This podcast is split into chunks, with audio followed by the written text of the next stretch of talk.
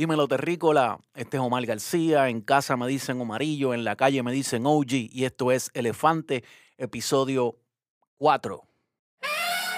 Omar García.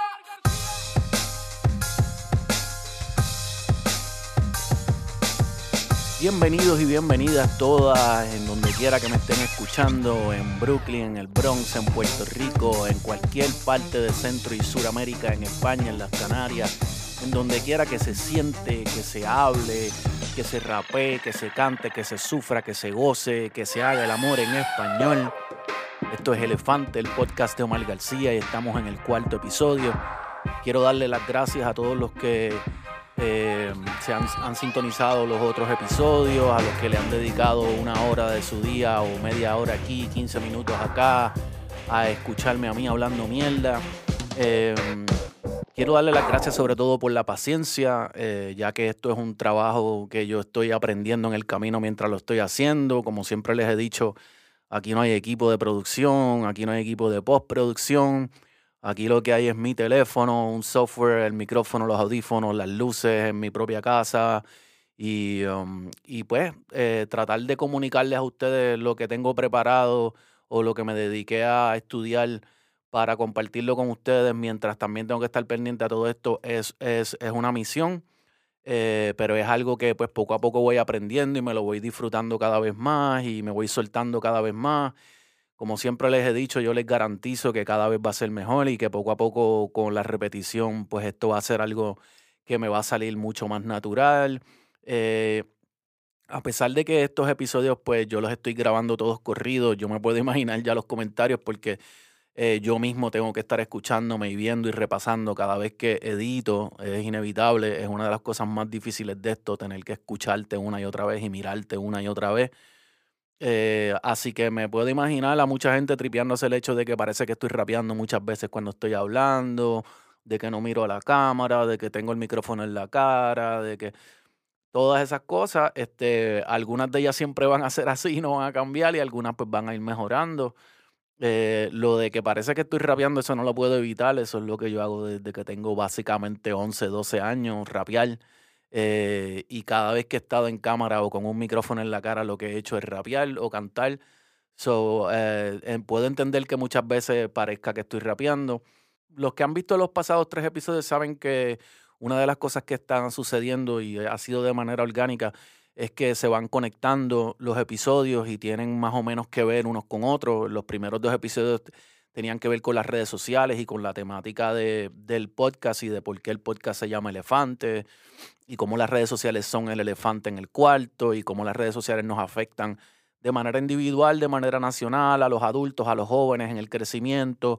Hablamos un poco de los cookies, de, de, de la manera en que nos están vendiendo lo que creen que nosotros queremos, de cómo le vendemos la data a los Mark Zuckerberg de la vida, eh, de qué significa eso de venderle la data a un third party y cómo eh, las redes sociales en general están afectando el crecimiento y el desarrollo de los jóvenes antes de que desarrollen su corteza prefrontal y eventualmente cómo a los adultos, especialmente a los retirados y a los que pasan ya de los 40, 50 años, eh, los está, digamos, infectando con todo este asunto de la mente conspiranoica. Eh, hablamos por encima un poco de cómo terminó eh, todo eh, la época de Trump en el asunto de QAnon y entonces pues de ahí pudimos más o menos empezar con el tercer episodio que, que tiene que ver con teorías y conspiraciones y aquí estamos. Yo me propuse que los episodios pues no pasaran de una hora por el simple hecho de que soy solo yo hablando. Si los episodios fueran en conversación, con otras personas como eventualmente lo van a hacer, manifestemos, eh, pues esos episodios pueden ser mucho más largos, eh, tan largos como sea necesario para tener una buena conversación, porque es mucho más fácil, es más divertido. Eh, pero yo tener que escucharme a mí mismo o, que otra persona me tenga que escuchar a mí más de una hora, pues sé que es pedir demasiado. si alguno de ustedes cree lo contrario, pues pueden escribirlo. Quiero aprovechar este momento para pedirles que por favor se suscriban. Esto es algo que yo no hago mucho porque me parece un poco charro y aburrido decirle suscríbanse, toquen la campanita. Pero ustedes saben la que hay. Ustedes saben que estos podcasts son completamente a, a, pulmón récord. Eh, y todo este tiempo que le dedicamos a producir, postproducir, grabarla y todo lo que conlleva hacer el podcast, eh, pues nadie nos los paga y para poder llegar en algún momento a que sí podamos vivir de esto y hacerlo mucho mejor para ustedes, pues necesitamos tener anunciantes y para tener anunciantes necesitamos suscriptores. Así que esa es la razón por la que se les pide, por favor, suscríbase. No es solamente porque quiero tener un numerito ahí de muchos seguidores ni nada. Eh, saben que en mis redes sociales van a encontrar el link tree, el, el link que los puede llevar a todas las redes sociales. Yo me comprometo a intentar que en cada red social se compartan cosas diferentes. Por ejemplo, si en alguna red social usted va a ver clips cortos o clips largos o videos o música, en, otra, en otras redes sociales como digamos Facebook, pues yo voy a compartir documentos que complementen los episodios. Así que vale la pena en, seguirme en las diferentes redes sociales. No voy a poner exactamente lo mismo en todas las redes sociales. Pero sobre todas las cosas, suscríbase, ya sea por, ya sea que a mi canal de Spotify, ya sea a YouTube, eh, sobre todo a YouTube. Eh, por favor suscríbanse. Eh, y así pues van a saber todo lo nuevo que sale y, me va a ayudar a yo poder seguir haciendo esto y eventualmente tener anunciantes y demás. Así que vamos de lleno con el episodio de hoy. Como les acabo de decir, los episodios los trato de tener en una hora, por eso el episodio pasado pues se detuvo así como que medio accidentado. Yo quería seguir hablando, pero nos quedamos, eh, estábamos hablando de conspiraciones verificadas. Eh, todavía no habíamos entrado de lleno en teorías de conspiración. Mi plan era que, un episodio fuera de, conspiraciones verificadas y otro de teorías de conspiración, pero no pude terminar eh, a tiempo como quería. Así que voy a continuar donde lo dejé. En el pasado episodio pasamos por encimita del MK Ultra, por ejemplo, el experimento sobre control mental de la CIA. Pasamos por encima del asunto de, de Estados Unidos con Irán y los contras en Nicaragua eh, cómo Ronald Reagan utilizó a través de la CIA dinero que el Congreso no, no sabía que se estaba utilizando para, pues, eh, de la venta de armas a Irán, eh, invertir ese dinero en Nicaragua y, y, darle dinero a los contras para que los contras pues pudieran combatir el gobierno sandinista, que era lo que a ellos les interesaba, de, derrumbar el comunismo. Como siempre, pues Estados Unidos defendiendo sus intereses capitalistas, utilizando la CIA para hacer este tipo de trucos. Eh, hablamos un poco sobre la definición de conspiración y la diferencia entre una conspiración verificada y una teoría de conspiración, pero quiero repetir, eh, bien importante y recalcar, que lo que yo hago aquí eh, no es tratar de convencer a la gente, ni a mí mismo, ni a nadie, de que las conspiraciones no, no existen. Por el contrario, lo, lo dije bien claro en el episodio anterior y quiero repetirlo, las conspiraciones existen. Eh, las conspiraciones existen y, múltiples de estas conspiraciones son históricamente verificadas. Eh, hay, documenta, hay documentos no solo de testigos, sino en muchos casos hay, eh, ¿cómo se dice? Hay uh, documentos declasificados de la CIA, porque pues no, no, obviamente salen editados, pero la parte de esos documentos que no están editados nos permiten armar un rompecabezas y entender que hay unos entes aquí, por ejemplo la CIA, que, tienen como norma estar conspirando. Eh, y, en la definición de conspiración es bien curioso, por eso es que a mí no me encanta, porque esa definición de conspiración lo que dice es que eh, son, son una o más partes conspirando para derrocar un orden establecido legalmente. Pero la mayoría de las conspiraciones que, podemos ver y verificar en la historia son eh, todo lo contrario, de gobiernos o de entes gubernamentales, militares y privados tratando de derrocar eh, bueno, sí, eh, entes legalmente establecidos, pero, pero, pero básicamente de manera ilegal, o sea, entes eh, muchas, muchas veces democráticamente escogidos, derrocar gobernantes, cambiarlos por otros y simplemente defender sus intereses. Yo quiero mencionar aquí para, para comenzar este episodio como tal, una de las, de las conspiraciones más famosas jamás en la historia, y es Watergate la conspiración de Watergate, incluso hoy día, para la gente que no tiene ni idea de lo que es o que pues, son de otra época, son más jovencitos, y lo que han escuchado es, por ejemplo, Twittergate, que en estos días ha salido, Twittergate, por ejemplo, que es el asunto de Elon Musk con Twitter y todo lo demás. Eh, a todo lo que se le pone gate al final es por Watergate. Watergate eh, es un término que, surge simplemente del nombre de un edificio, el edificio Watergate. En el edificio Watergate, para allá para 1972, estaban las oficinas del Partido Demócrata, la central de los demócratas. Y en ese momento estaba Richard Nixon eh, que ya sabemos que es un presidente bastante eh, truquero y que, y que tiende mucho a las conspiraciones, a conspirar para lograr lo que quiere. Eh, Nixon em, tenía el CRP, el Comité de la Reelección del Presidente. En ese comité, sabemos ahora, habían miembros de la CIA, miembros del FBI, exilados cubanos que también habían trabajado para la CIA en ese momento. Y eh, vale la pena recalcar el asunto de los exilados cubanos, no por nada en contra de ellos específicamente, sino pues, pues, para que entendamos que históricamente en ese momento, en esa, en esa, en ese, en esa mm, combatividad que existía entre, aunque y que existe, pero que era mucho más clara en aquel momento entre pues capitalismo y comunismo, eh, Rusia, Cuba o sus Estados Unidos y demás, pues estaban eh, habían cubanos saliendo en ese momento, eh, dándole la espalda a la revolución y a Fidel y saliendo de los Estados Unidos, uniéndose, saliendo de Cuba, llegando a Estados Unidos, y muchas veces llegaban ya por porque tenían ofertas de la CIA, porque tenían un sueldo, o cuando llegaban se les recibía y se les daba ese sueldo y se les daba una, una posición eh, XY. Es importante saber eso porque y muchas veces muchas veces eran espías ya desde antes de salir de Cuba y trabajaban para la CIA. Por eso es la única razón por la que lo menciono. En ese grupo del CRP, del Comité de la Reelección del Presidente de Nixon, eh, estaban, habían cinco o seis personajes. Eh, y aunque esto parezca increíble o, bien pendejo, eh, la, conspiración de Watergate consiste en, en, un intento de varios individuos, cuatro o cinco individuos, de meterse físicamente a las oficinas del Partido Demócrata en el edificio Watergate. Y digo que fue bien pendejo porque, eh, especialmente para nosotros ahora que tenemos cámaras todo el tiempo encima, que está el internet, que están las redes sociales, pues hay muchas cosas que nos parecen como, como imposibles. Es como que, mano, ¿cómo tú vas a hacer una sanganería de, esa, de, esa, de ese nivel? Pero en aquel momento no había tanto Big Brother, tanta cámara, tanto, tanto redes sociales, tantos medios diferentes de comunicación y de, de diseminación de información Así que estos tipos se creían que se iban a salir con la suya simplemente poniéndole, poniéndole tape a los seguros de las puertas en donde, en, a donde luego intentarían entrar. Y así fue que lo hicieron. Le pusieron tape a, los seguros de esas puertas para que no se cerraran, para cuando salieran de las oficinas de horario laboral quienes estaban en el edificio Watergate, ellos poder entrar.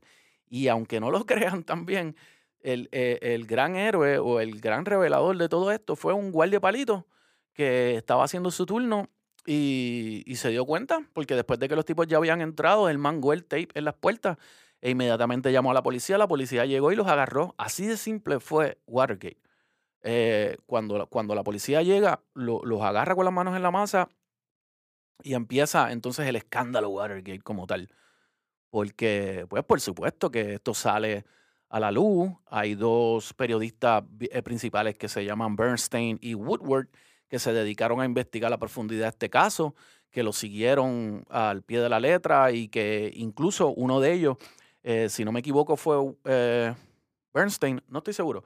Uno de los dos, Bernstein o Woodward, desarrolló una relación con, un con, con una fuente de información que hasta ese, hasta hoy día se sabe quién es, pero en aquel momento se le llamaba codename uh, Deep Throat, que fue un, nombre del cual se, le sacó, al cual se le, se le sacó punta eh, por mucho tiempo, porque Deep Throat significa garganta profunda. Era un asunto que básicamente hacía, relación a, películas porno, cosas así. Este, este individuo eh, prendía una luz o ponía una bandera de un color en, en una esquina donde quiera que quería que el periodista supiera que él estaba y de manera anónima le revelaba información cada cierto tiempo desde adentro sobre la CIA sobre el FBI. Eh, en, este caso, una de las cosas más increíbles es que eh, cuando, empieza la, cuando empiezan las investigaciones, Nixon obviamente, eh, obviamente está tratando de hacer todo lo posible por amañar, por amañar la, por amañar la investigación. Incluso nombra él a, un investigador a quien él mismo luego decide sacar porque ese investigador trató de hacer su trabajo correctamente y, y somete un, un sopena obligando al, presidente Nixon a entregar unos tapes, porque existían tapes con grabaciones, y, um, Nixon se, niega varias veces a entregar esos tapes. Incluso termina teniendo que entregar eh, unas cosas, pero no entrega otras, desaparecen otros, hay destrucción de evidencia, campañas de relaciones públicas, el cuasi secuestro de la esposa de un miembro del gabinete para prevenir que hablara. y hasta el mismo presidente Nixon, aunque parezca esto absurdo, grabado, sea, su voz, no como que algo que alguien dijo, grabado pidiéndole a la CIA que le pidiera al FBI que detuviera la investigación. No solamente está Nixon grabado pidiéndole a la CIA que le pidiera al FBI que detuviera la investigación, también está grabado diciéndole a una, a una de las partes que le podía conseguir un millón de dólares. Cuando luego es confrontado Nixon con esto, eh, dice que eso fue una broma. O sea, así de absurdo es este caso. El Senado forma el comité Watergate y en este testificaron miembros de la administración de Nixon que lo implicaron directamente en el caso. Eh, dicen que, Nixon sabía todo sobre Watergate y que se negaba a decir la verdad. Eh, aunque, por supuesto, él, negaba que él supiera nada. Eh, Nixon entregó algunos tapes editados, no entregó otros, se negó a entregar un segundo sopena, entregó documentos escritos en su lugar en vez de entregar los tapes. Un desastre. El caso llegó al Supremo como The United States versus Nixon y este perdió el caso. Así que no solamente pierde el caso en el Supremo, no solamente los dos periodistas amenazan con sacar un libro que lo iba a revelar todo, que luego lo sacan, por supuesto, eh, sino que la Cámara de, Representantes de los Estados Unidos se dispone a, a residenciar a Nixon. Hay un 57% del país que en esos momentos, republicanos o demócratas, 57% del país no quería que Nixon continuara en el poder. Así que viendo todo este cuadro, eh, pues el presidente Nixon el 8 de agosto del 74 toma la decisión de eh, renunciar antes que lo residenciaran. Eh, como ya sabemos y, fuimos hablando en las demás otras conspiraciones, uno de los, de los denominadores comunes es que cuando un presidente es involucrado en una conspiración, el, siguiente presidente se encarga de perdonarlo y de asegurar que no cumpla y de limpiarle la cara. Y aquí no es diferente. El presidente Gerald Ford, que es el que le sigue a Nixon, eh, le da el perdón presidencial, así que Nixon nunca cumple cárcel, se acabó, bye bye, chequeamos. En este caso, 48 personas fueron convictas. Son más que los 40 de Pedro Rosselló, así que esto fue una de las, por eso es que esto fue una de las conspiraciones más grandes, pero como pueden ver fue una conspiración pendejísima, porque fue una metida de patas soberana. Usted, usted preguntará, ¿cómo diablo un presidente eh, manda a cinco personas a meterse en una oficina del partido contrario? Eh, trata de, trata de, chantajear a la CIA y al FBI, poner y quitar eh, investigadores, se niega a entregar tapes, daña tapes cómo, se deja grabar ofreciendo un millón de pesos, cómo se deja... O sea, todo este tipo de cosas son cosas impensables en el mundo de hoy, pero en un mundo pre-internet, donde cualquiera podía tener una grabadora, una foto, pasaban estas cosas. So, Watergate, que es una de las conspiraciones más famosas, ahí la tienen. Así de sencilla es, pero así de trascendental. Vamos a hablar ahora un poco de una conspiración que se llama Truman versus los nacionalistas boricuas. No habíamos hecho ninguna de esta, de esta índole sobre puertorriqueños eh, luchando por la independencia y demás. Pero básicamente la conspiración era nacionalista eh, tratando de asesinar al presidente Truman. En los 40 el movimiento nacionalista de Puerto Rico estaba bien prendido porque se había revelado, por ejemplo, cosas como que el doctor Cornelius Rhodes había experimentado con células cancerígenas en pacientes boricuas, la herida de la masacre de Ponce estaba fresca, encarcelan a don Pedro Albizu, por apoyar abiertamente la resistencia armada en la isla. El PPD, el Partido Popular Democrático, había negociado con Estados Unidos lo que conocemos como el Estado Libre Asociado de Puerto Rico. El PPD de Luis Muñoz Marín hizo ley la restricción de derechos a independentistas y los movimientos nacionalistas, además de prohibir cualquier uso de la bandera boricua en la isla. Eso es lo que mucha gente conoce y lo que conocemos todos como la ley de la mordaza. Hicieron ley que usted no pudiera sacar la bandera puertorriqueña ni siquiera en el balcón de su casa, mi gente encarcelaron a cientos de independentistas y a miembros del Partido Nacionalista. Ya el Viso había hecho un llamado a la lucha armada y estableció en Jayuya el centro de mando para la Revolución Boricua. Allí en casa de Blanca Canales guardaban las armas para dar la lucha. Se levanta la lucha armada en Ponce, en Mayagüez, en Naranjito, en Arecibo, en Utuado, en San Juan y en Jayuya. Hay dos nacionalistas más que mueren enfrentándose a la policía. Entonces Blanca Canales y los Torresolas atacan un cuartel, matan a un policía, hieren a otro, van a la plaza y levantan la bandera boricua revolucionaria frente a la impuesta por el gringo. Mucha gente eh, piensa que Puerto Rico nunca ha sido atacado militarmente, y sí ha sido atacado militarmente. Más allá de la invasión gringa en 1898, eh, Estados Unidos atacó con aviones bomberos, con artillería, con granadas eh, durante tres días. Eso fue dropeando bombas por y para abajo como si estuvieran en cualquier otro tipo de guerra. Ah, el, plan era que ese levantamiento en Puerto Rico, en los diferentes pueblos que mencioné, pues terminaran pues con una, verdadera revolución armada eh, y el Puerto Rico se levantara como un Puerto Rico libre y soberano y, y, empezáramos a empujar a los gringos a irse del país. Cuando Griselio Torresola se entera del fracaso del levantamiento y de que su hermana Blanca estaba herida y su hermano Helio había sido arrestado, eh, decide junto a Oscar Collazo intentar, intentar matar al presidente Truman para llamar la atención mundial. La Casa Blanca tenía unos daños estructurales en ese momento, así que Truman estaba viviendo al cruzar la calle en la llamada Casa Blair. Eh, Collazo se fue por un extremo de la calle, de la calle Pensilvania, y Torresola se fue por el otro. Collazo tiene problemas con su pistola, pero logra meterle a un guardia y caer al piso con él. Luego lo hieren una rodilla. Otros oficiales le empezaron a disparar a Collazo y este contestó hasta quedarse sin balas. Dos balas le alcanzaron la cabeza y el brazo derecho. Mientras Torresola le dio cuatro tiros a otro guardia y lo mató. Después le metió en la cintura a otro guardia que fue tambaleándose hasta la entrada de la casa Blair y logró cerrar la puerta. Este tipo que se va tambaleando hasta la casa Blair, se tambalea y cae en la puerta, es el que salva básicamente al presidente. Cierra la puerta antes de morir y no permite que Torresola entrara. Eh, Torresola le, da, le, le, disparó a los que le disparaban a Collazo e hirió a uno en la rodilla. Collazo queda inmovilizado y a Torresola se le acaban las balas.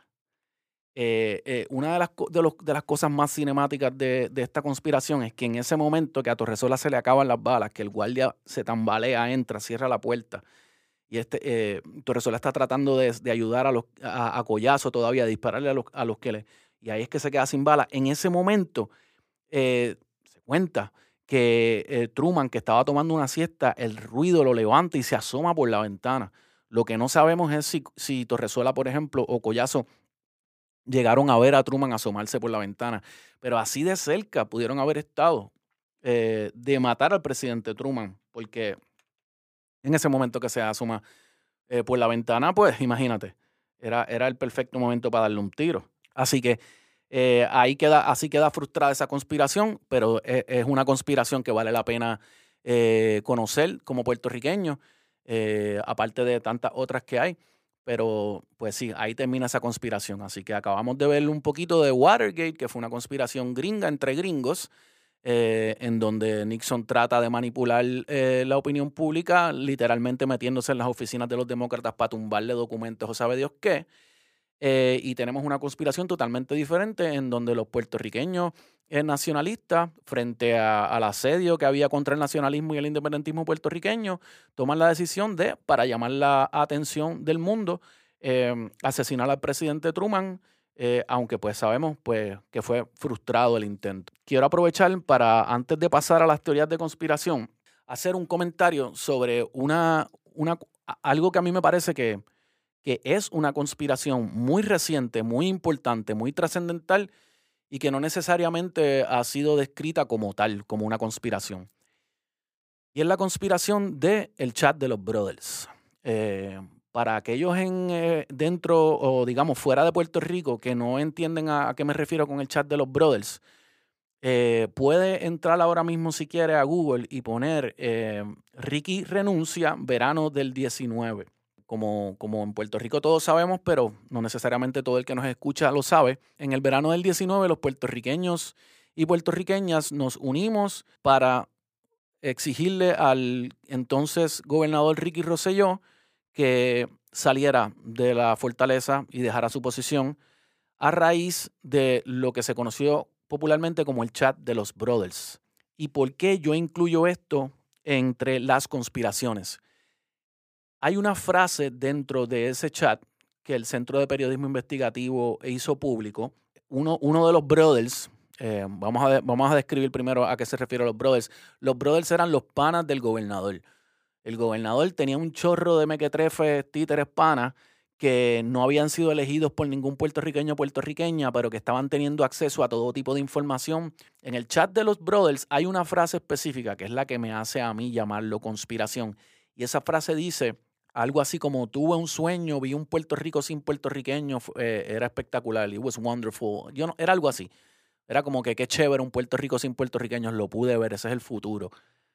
Eso es lo que para mí lo hace una conspiración, porque te, teníamos a varios puertorriqueños, eh, ninguno de ellos elegido por nosotros, excepto Ricardo Rosselló, y nosotros no estábamos al tanto de que Ricardo Rosselló estaba teniendo este tipo de comunicaciones con ellos. La meta de, de, ese, de esa conspiración era tener a un Puerto Rico sin puertorriqueños. Y hoy que sabemos que después de María, por ejemplo, un montón de puertorriqueños se tuvieron que ir del país, hoy que sabemos que al entregarle a Luma el, el recurso de la energía eléctrica en Puerto Rico hay un montón de gente que está a punto de tener que irse del país porque con lo que nos ganamos no nos da para pagar la luz eh, la manera excesiva que nos están cobrando, todo lo, todo lo que nos están cobrando de luz. La pandemia también complicó un montón de, cosas para la gente. Eh, el mismo Ricky Rosselló sabemos que le entregó el, asunto de la energía eléctrica a gente como Whitefish, que sabemos que eso fue tremendo truco, cobra. Eh, nada, Whitefish cobra, Luma es la misma mierda. pues podemos entender que esa frase no era simplemente hablando mierda, sino que realmente estos tipos estaban eh, trabajando dentro del marco del capitalismo del desastre para ir empujándonos fuera del país y tener un Puerto Rico. Eso, eso sin mencionar, eh, valga, valga la aclaración, eso sin mencionar la gentrificación y lo que está pasando con los Airbnbs y cómo están sacando a la gente de las casas y subiendo las rentas. O sea, es la hawaianización de Puerto Rico. Lo mismo que le sucedió a Hawái, pues nos está sucediendo a nosotros. Y esa frase de, de Puerto Rico sin puertorriqueños es la que deja establecido este asunto del chat como una conspiración. Eh, como, cualquier otra conspiración, si no nos enterábamos, no sabíamos que existía. Eh, era algo que estaba sucediendo en secreto. Esto cae perfectamente dentro de la definición de conspiración. Dos o más personas eh, conspirando en secreto para tratar de derrocar un orden establecido legalmente. El, orden establecido legalmente es el pueblo de Puerto Rico, el secreto lo tienen ellos tratando de realmente sacarnos del país. OG, Elefante, Holograma Inc., Omar García. Uh. No se le vende un menor ni vende, ni se prende un tecato delante del cliente. En el supermercado no le dé palo a la gente. Va para afuera el primero que el punto me caliente. Parece distante, no tan diferente. Estaba malo antes, ahora está demente. Aquí está el que hace la ley, es un delincuente. Van encasquillados a robárselo de la gente. Los federucos son los que dejan que todo entre. Tú la recoges, la cortas en y la vende. Llegan los agentes, ni que te sorprende cuando ve 10 años en tu vida en un expediente. Limpieza étnica, así se siente. Con la misma droga de ellos encierran a la gente. Quisiera que un lechón de esto que le dio a un inocente apuntara para el Senado y le dé al presidente. Puñeta, aunque sea un accidente, que por una vez a quien le quite la vida el poder ostente. Si vas a dar gatillo, cabrón, que cuente. Charlatán, coge la orilla, la brea está caliente chamaquito quiere ser gigante. Todavía no es hombre, pero ya es un gante, el matatán. Todo cambió, nada es como antes. Chamaquito quiere ser gigante, todavía no es hombre, pero ya es un gante, el matatán. Coge la orilla, charlatán, charlatán. Uh, OG, Elefante, Holograma Inc., Omar García. Esta conspiración es una que no van a encontrar en libros, que no van a encontrar en Google, que no van a encontrar en, en Wikipedia. Cuando yo era chamaco, yo me criaba eh, en Monte Carlo, eh, en la frontera entre Río Piedras y Carolina.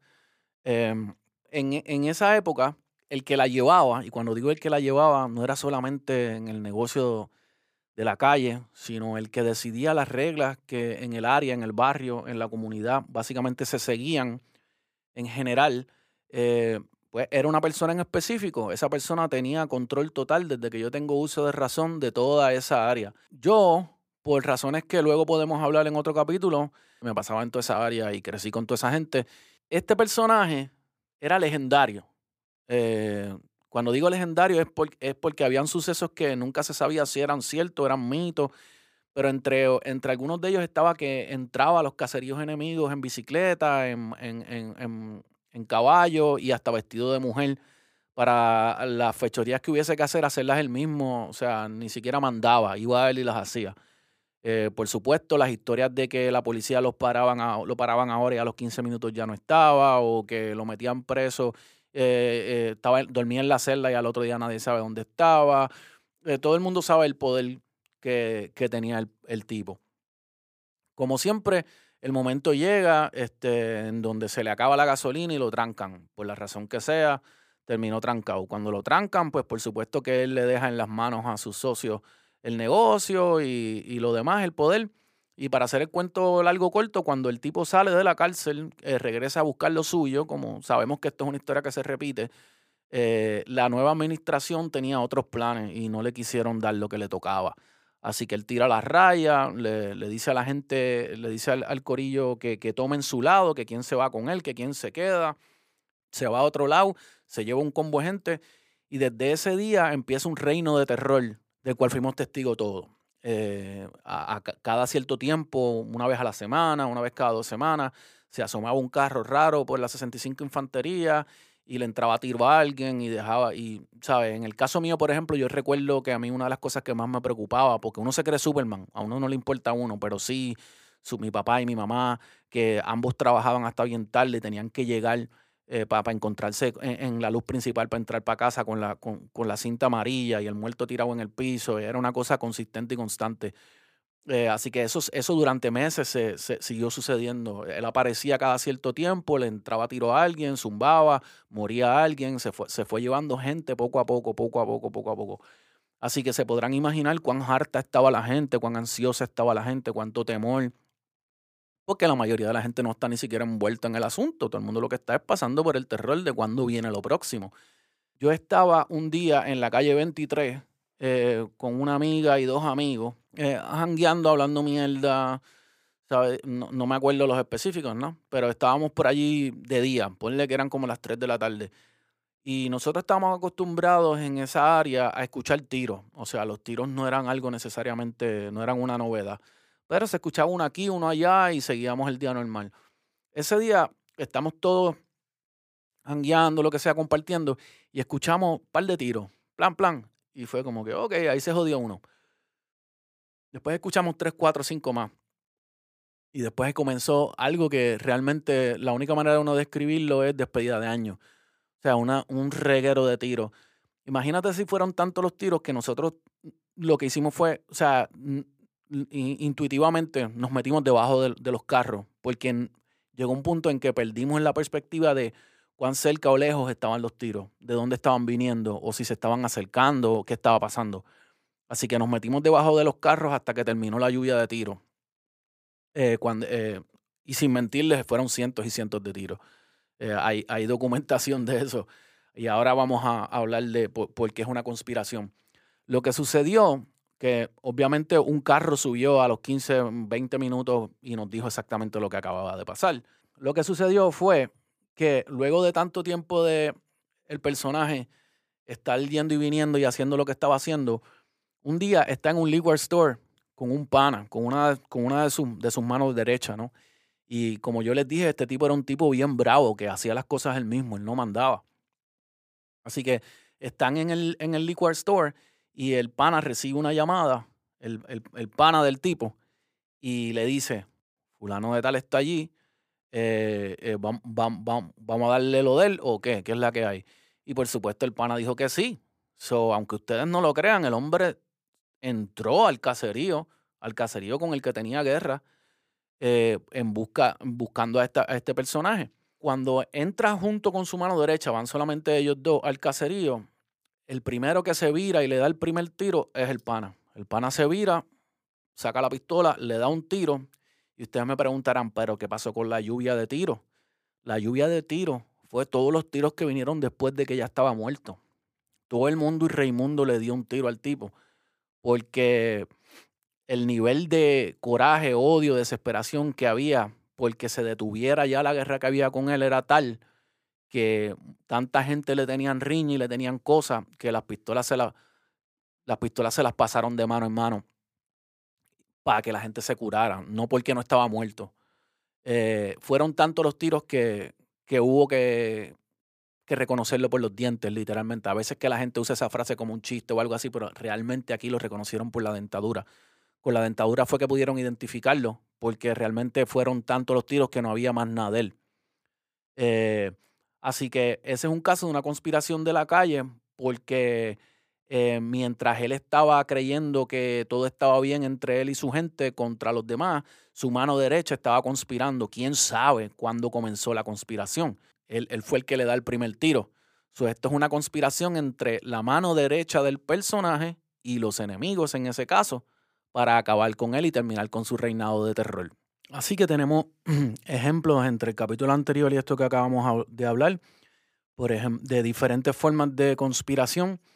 Eh, y sobre todo, pues con todos estos ejemplos, lo que yo quiero es dejar establecido eh, la veracidad de las conspiraciones y alejarme un poco de esta idea de que cuestionar las teorías de conspiración es básicamente afirmar que no existen las conspiraciones.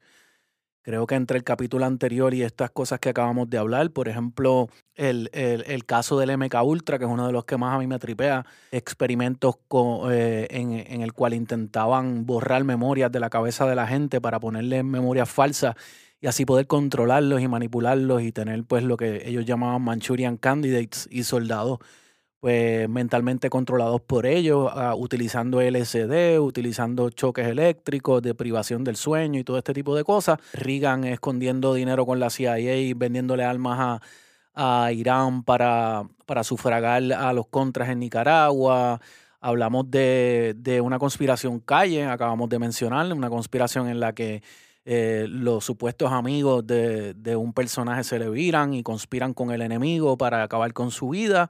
Eh, hablamos del chat de los brothers, eh, en el cual eh, Ricky Rosselló y sus secuaces conspiraban para tener un Puerto Rico sin puertorriqueños. Y um, yo no quiero terminar esta parte de las conspiraciones sin antes entrar un poquito más en detalle en algo que mencioné en el capítulo anterior por encima, porque es una de las conspiraciones, si no la conspiración que más a mí me ha interesado.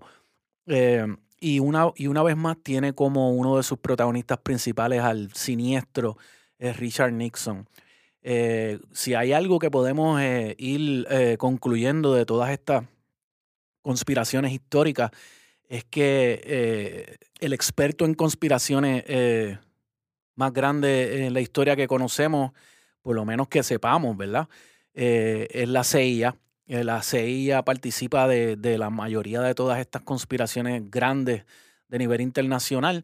Eh, la CIA, como podemos ver, eh, participa usualmente ayudando a los presidentes a esconder del Congreso, o sea, cuando digo del Congreso, del pueblo, eh, en qué se está gastando el dinero, proyectos ocultos, este tipo de cosas. La CIA ayudó a establecer, la CIA ayudó a establecer los, los, laboratorios en los cuales se practicó lo de MK Ultra, la CIA ayudó a que Reagan escondiera el dinero que estaba utilizando para sufragar a los contras en Nicaragua cuando ya el Congreso le había dicho que eso no se podía hacer. Eh, eh, y la CIA eh, aquí, en este caso que vamos a hablar ahora, también conspira junto a Richard Nixon y a la mano siniestra de Henry Kissinger para acabar con la vida del presidente Allende en Chile y, establecer una dictadura militar y ocurre un 11 de septiembre. Muchos de nosotros en la época moderna estamos acostumbrados a relacionar el 11 de septiembre con la caída de las Torres Gemelas y eso es material para, para otro episodio y, cae dentro de las teorías de conspiración porque pues no, todavía no tenemos una prueba de qué fue lo que sucedió ese 11 de septiembre, aunque sabemos que está todo súper nebuloso. Eh, pero hay una conspiración histórica y, y confirmada y verificada que ocurrió otro 11 de septiembre. Lo único que esto fue 11 de septiembre del 73 y no fue en Nueva York, fue en Chile. Salvador Allende representaba en ese momento para los Estados Unidos una amenaza mayor que la Cuba comunista de Fidel Castro. Salvador Allende llega al poder unificando a dos facciones de la izquierda chilena y, sobre todas las cosas, logra llegar al poder de manera democrática, no tuvo que disparar un tiro, una bomba, no tuvo que hacer una revolución armada. So, el peligro que representaba que, que, el mundo viera a un país logrando eh, establecer un sistema de, eh, económico de corte socialista de manera democrática, con el voto popular, sin tiros, sin violencia, y que potencialmente se regara por el resto de la Centro y Suramérica esta idea, pues le representaba a Estados Unidos era el terror de los Estados Unidos. Es bien importante que sepan que hay documentos declasificados de la CIA porque eh, Bill Clinton, cuando entra a la presidencia, una de las cosas que hace es eh, exigir que se declasifiquen estos documentos. Algunos de estos documentos yo los voy a, a, compartir en mis redes sociales. Pueden, después de este capítulo, acceder a mi Facebook, por ejemplo, en un par de horitas después del capítulo y pueden encontrarlos ahí, bajarlos, verlos. Eh, obviamente están tachados. Esta gente antes de, declasificar documentos tachan un montón de cosas que no quieren que usted y yo sepamos.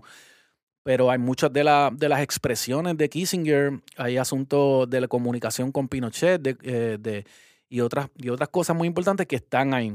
Estados Unidos, CIA, Kissinger, Nixon comienzan a involucrarse con, con medios de comunicación en Chile desde la campaña de, Salvador Allende. O sea, no fue solamente desde que Salvador Allende gana la presidencia, sino desde que Salvador Allende anuncia su campaña. Eh, una de las cosas que Estados Unidos y la CIA hace, que es lo que sabemos que hace en tantas otras ocasiones, es básicamente comprar un periódico. La CIA infiltró y subsidió a diarios como el Mercurio para difundir propaganda anti-Allende. Eh, establecieron además una compañía telefónica, la ITT, dentro de Chile, con un cabecilla de la CIA al mando para poder desde adentro apoyar opositores políticos de Allende. A pesar de todo esto, de quedarse con la ITT, con el Mercurio y demás, eh, Salvador Allende gana las elecciones democráticamente. Cuando al, Allende ganar y nacionalizar tanto la ITT como el cobre eh, de manera legal por el voto mayoritario en el Congreso chileno, eh, Nixon inmediatamente hace una, expresión pública en donde pretende que compensaran a las compañías gringas. Como quien dice, diciéndole, tú en tu país no puedes hacer esto y le tienes que dar chavos a las compañías gringas que se estaban quedando con tus recursos y con tus medios por lo que están perdiendo por tu haberlas nacionalizado. Allende, por supuesto, se niega. Eh, la CIA y Estados Unidos meten dinero en el transporte de bienes, en los camioneros. Así que ya tú sabes, en Puerto Rico conocemos cómo cuando los camioneros se ponen para nosotros y se ponen para apoyar al pueblo, no hay quien pueda contra nosotros. Cuando los camioneros dicen que se unen a las protestas y que van a trancar el, país, a todo, el mundo, a todo el mundo le tiemblan las piernas. Un agente de la CIA y luego del golpe confiesa que la CIA, y esto es una cita, la CIA al financiar a los camioneros comerciales y otros gremios pudo crear la apariencia de caos y desorganización que siempre resulta atractiva a los líderes militares de derecha. Esto es una cita. Eh, USA presionó a los, blancos, a los bancos mundiales para no renegociar la deuda de Chile, por ejemplo, que había sido inflada en los dos gobiernos anteriores hasta ser una de las más altas per cápita del mundo. Económicamente afectaron los neumáticos, el diésel y prepararon en lo que se conoce como la Escuela de las Américas en Panamá a los militares que encabezarían el golpe de Estado. Al seis meses del golpe, un informe de la CIA lee, y esto es otra cita, se están discutiendo nuestras futuras opciones a la luz de, la de los decepcionantes resultados electorales que le permitirían a Allende y a la Unidad Popular llevar adelante sus programas con mayor fuerza y entusiasmo. Otra cita lee, debemos intentar inducir a la mayor parte de las Fuerzas Armadas a tomar el poder y distribuir el gobierno de Allende. Se debe lograr la creación de un renovado clima de incertidumbre política y crisis controlada para poder estimular a los militares a considerar seriamente una intervención. Así que como podemos ver en estos documentos, estaban claramente ellos buscando cualquier forma de provocar el golpe, de provocar a la, oposición chilena, de levantarlos, de ya sea darles dinero, de hacerle, de, crear las condiciones para que se levantara un golpe. Luego de que fuera removido el último comandante en jefe constitucional de la Armada, en el, eh, es el propio Allende quien pone en esa posición a Pinochet. Y eso está bien cabrón mirarlo en retrospección así que fue el mismo Allende el que considera que en esa posición debería ir Pinochet porque entendía que era uno de los últimos aliados que tenía. Allende anuncia que si que iba a realizar un plebiscito para consultar con el pueblo si quería que continuara en el poder y que si perdía renunciaba. Esa, esa misma noche, luego de hacer ese anuncio, eh, el día antes del golpe, el cabrón de Pinochet le, le, da, le da el brazo, le da, digo el brazo porque le da la mano, pero le agarra el brazo al presidente Allende y le dice, descanse, presidente, descanse. Ya al otro día, Pinochet firmaba el acuerdo golpista. Allende se dirige al país y anuncia la sublevación contra el gobierno legítimo de Chile y dice que no se va de la moneda. La moneda es el edificio gubernamental como si fuera la fortaleza. Pinochet eh, da la orden de que se tiene que entregar. Pinochet quería ofrecerle un avión para sacarlo del país, pero que este se cayera a medio vuelo. O sea, tenían idea de incluso ofrecerle un avión para sacarlo del país y que supuestamente ese avión se estrellara. Le informaron a Pinochet que Allende tenía una metra con 30 tiros y que amenazó con usar el último para dárselo en la cabeza a sí mismo. Sin ningún tipo de misericordia, bombardean la moneda, le entran a, a y cuando ya no queda más nada, pide que todas las mujeres que están dentro de la moneda se entreguen y salgan. Quedan eh, luego de esos 50 o 60 personas adentro y Allende les informa que se van a rendir. Eh, por fin se, se, da un cese al fuego. Eh, Allende básicamente establece, hace una fila y se va atrás. Dicen que pues que mientras estaban en las primeras dos, tres, cuatro posiciones de la fila escucharon un tiro. Y cuando miraron hacia atrás, eh, eso es, bueno, eh, básicamente la versión oficial, eh, Allende estaba muerto, se había dado un tiro en la cabeza como había dicho que iba a hacer. Para creer en mí no puedo creer en ti, hace tiempo ya que lo entendí, decidí pisar, borrar tu huella y no consultar tu estrella Ando por tu vena, conspirando, a cada recluso tuyo inspirando, aire de hombre libre, respirando, tu tiempo en el trono está expirando. No soy de tu motor la batería, vale bota menos en tu infantería. Te has sacado la lotería con García. Te voy a quebrar la compañía antes que nazca el día. Nada de amenaza garantía. Ya la cruz de tu psicología no es la mía. Hay una avería en la vía que antes no había. Tráeme a tu vampiro de energía y le presento al día. Consúmelos, admíralos, síguelos, endiósalos, adóralos, ámalos, inflalos, inflalos, explótalos, olvídalos. Consúmelos, admíralos, síguelos, endiósalos, adóralos, ámalos, inflalos, inflalos, explótalos, olvídalos.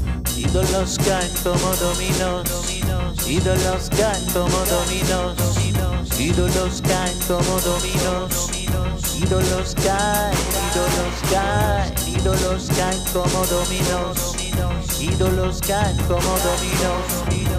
Ídolos caen como dominos. Ídolos caen, ídolos caen, ídolos caen como dominos. Ídolos caen como dominos. Ídolos caen como dominos. Ídolos caen, ídolos caen. Eh, hay muchos que dicen que, que, que, Allende quiso quitarse la vida porque entendía que si se quedaba vivo lo iban a meter preso y que si lo metían preso se iba a desarrollar una guerra civil de chilenos contra chilenos en la calle y que él no quería eso.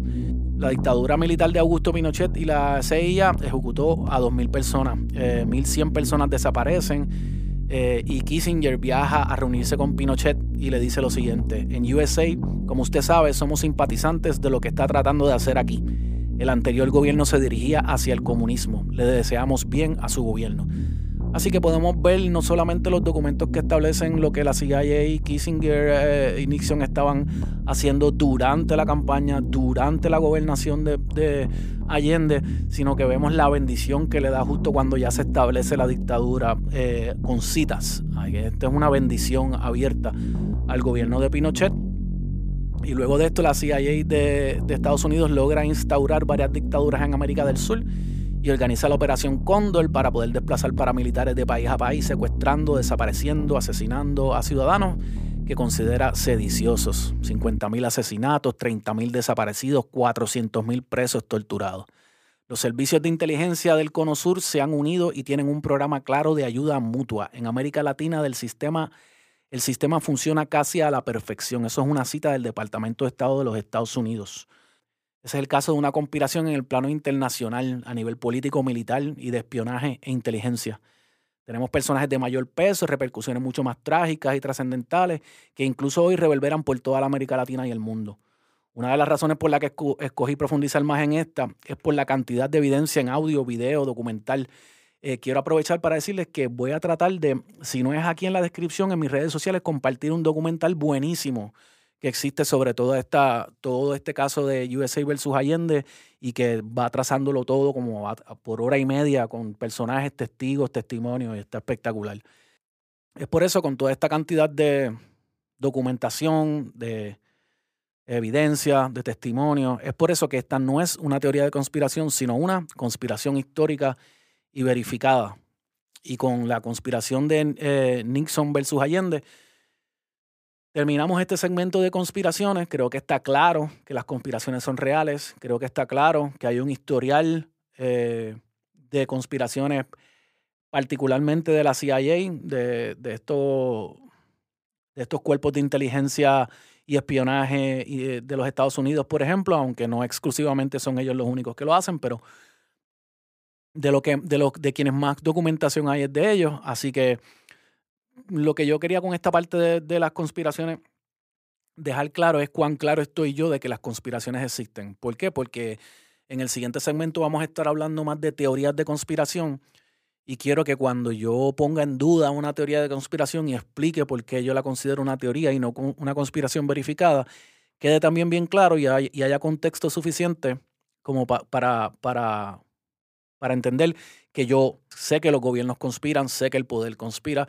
sé que las conspiraciones existen, pero sé que lo, responsable hoy día eh, es que hay un exceso de información es eh, aprender a separar la paja de la leche y entender que no toda conspiración, no toda teoría de conspiración es una conspiración verdadera, no toda conspiración es una teoría de conspiración. Entender que existe algo que se llama la mente conspiranoica, que nos puede llevar a un lugar mentalmente no saludable y que no es bueno para nadie, ni para nosotros, ni para enfrentar el poder, porque como ya hablamos un par de veces, nos inmoviliza y nos hace a, a veces invisibilizar a los verdaderos culpables. Eh, pero también que yo entiendo claramente que hay que tener mucho cuidado eh, en cómo se utiliza la palabra teoría de conspiración, porque sí, sí está claro también que el poder o, ciertos intereses utilizan la palabra o la frase teoría de conspiración para desacreditar cualquier acusación. Eh, muchas veces ah, ya hemos visto que cuando alguien acusa a, X persona, a X cuerpo, a X grupo de algo, eh, la contestación es, eso es una teoría de conspiración, o esos son conspiranoicos, o esos son personas que siempre creen en teoría de conspiración y utilizan esto para eh, desacreditar, callar, amapuchar la verdad. Así que todas esas cosas están claras. Las conspiraciones existen, las teorías de conspiración, aunque no, eh, no, no son necesariamente conspiraciones, y no son necesariamente falsas totalmente, sino que no, no han sido probadas aún, por eso son teorías. Eh, y también que el, poder utiliza la frase teoría de conspiración para descartar a la gente y que cuando y, pero quiero que quede bien claro que esto no es un asunto binario que el hecho de que yo diga yo creo que es un problema el exceso de teorías de conspiración no me hace a mí una persona que no cree en ninguna conspiración ¿ok? no me hace una persona ingenua que no cree al poder capaz de de operar mediante conspiraciones. Sabemos que conspiran contra nosotros, contra los pueblos, contra la gente, contra el poder, contra... Sabemos que las conspiraciones existen, estamos claros. Y ahora vamos a pasar al área de las teorías de conspiración. Desde ahora le digo que me imagino que voy a tener que detener esto y continuarlo en el próximo episodio. me encantaría que no fuera así, pero la verdad es que estoy tratando de mantenerme en la línea de la hora. Vamos a comenzar con una definición bastante general. Y una definición que encontré dice, la hipótesis general de una teoría de conspiración es que ciertos sucesos importantes en la historia han sido causados por conspiraciones ocultas y misteriosas. Eh, todo viene de una ingenua tendencia muy ligada a la esencia del mundo contemporáneo a sobrevalorar la capacidad del ser humano para llegar a saberlo todo, salvo que algo anómalo se lo impida.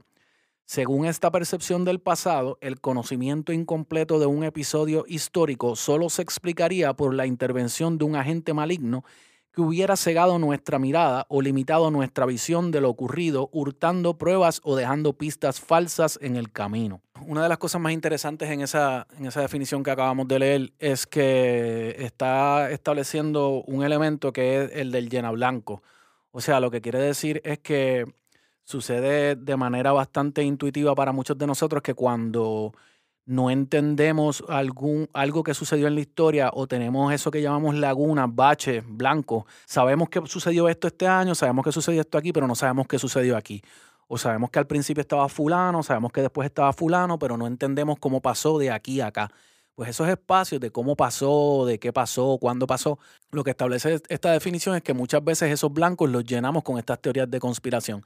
O llegamos a la conclusión de que si no entendemos es porque algo se nos está escondiendo. Y pues sobre, sobre todas las cosas, las teorías de conspiración establecen que hay un poder maligno y o secreto detrás de todo cuanto sucede, que no entendemos, que no hemos visto, que no conocemos, pero que siempre está ahí. Como ya yo hablé, cuando hablamos de, las conspiraciones, yo sí creo que el poder tras el poder existe y eso no es un asunto de creer, esa es la naturaleza del verdadero poder. Es como, por ejemplo, tú tienes un gobernante, digamos en Puerto Rico, que se gane 100 mil pesos al año, 120 mil pesos al año, lo que sea. Ese no es el poder cuando sabemos que hay bancos y corporaciones que siempre han estado en el mismo lugar, que generan millones y millones y millones, por no decir billones de dólares y que sabemos también que son los que le dan el dinero a ellos, ya sean de medios de comunicación, de bancos, XY. Así que no hay que ser muy versado en política para entender que si usted tiene una persona verdaderamente rica y poderosa que ayuda a esta otra persona a llegar al poder, esa persona que está detrás quiere algo a cambio para hacerlo llegar a él al poder. Y si esa persona no, no, no depende de elecciones para estar ahí siempre, ¿quién es el verdadero poder? así que no tenemos que ir tan lejos para entender que, que no hay que ser que creer en teorías de conspiración para creer que existe poder detrás del poder. Pero sí debemos entender y dejar establecido que en casi toda teoría de conspiración esa es la premisa, el poder escondido detrás del poder. Así que, en pocas palabras, una teoría de conspiración es la idea de que un grupo nefasto está conspirando hacia un objetivo malicioso. Podemos definirla también como una forma de explicar lo inexplicable, una manera de experimentar de manera muy subjetiva un tipo de control en un mundo que claramente está casi en su totalidad fuera de nuestro control. O sea, mientras más sentimos que el mundo no está en nuestro control, las guerras, el clima, las decisiones del gobierno, las decisiones políticas, los precios de lo que consumimos, de las utilidades, eh, todo este tipo de cosas, eh, las fluctuaciones de precio, la inflación, XY, estos blancos a veces los llenamos con estas teorías de conspiración. Como lo, mismo que sucede a veces con la religión, cuando no entendemos eh, cómo explicar la muerte, cómo explicar las pérdidas, cómo explicar que alguien que queremos tanto se vaya, cómo explicar que alguien que sea tan malo triunfe. Pues hay veces que la religión y las creencias religiosas vienen a llenar esos espacios para hacernos sentir que tenemos una explicación en nuestras manos y que caminamos sobre un suelo firme. O sea, te hace, te da tranquilidad pensar que la persona que aparentemente triunfa, eh, aún siendo mala, pues va a ser castigada luego en el más allá y viceversa. Igual que muchas veces eh, es mejor para una persona creer que hay un alien detrás del gobernante, que es el que nos, nos está controlando, eh, antes de, decidir, mira, yo no entiendo lo que está pasando o, no puedo creer que una persona sea tan mala y tan corrupta y, a veces tiene mucho que ver con eh, tratar de encontrar esa seguridad. No está muy a lo loco tampoco decir que un mundo en el cual uno es guardián de un gran secreto es uno más interesante. O sea, también, también está la idea de, de que sentirse uno dueño de un secreto que los demás no conocen que tú sabes que tengo yo acceso a una información que la mayoría de las personas no tienen acceso, hace, uno, hace a uno sentir mejor o, hace la vida para uno, lo, lo, inmediato, más interesante que un mundo simplemente en el que me levanto, poncho, trabajo, llego a casa, como, me acuesto a dormir y vuelvo a lo mismo mañana. Y aquí voy a dejar este capítulo. Le pido mis disculpas por tener que terminarlo así. Eh, no me quiero pasar de la hora. Gracias por su atención y nos vemos en la próxima.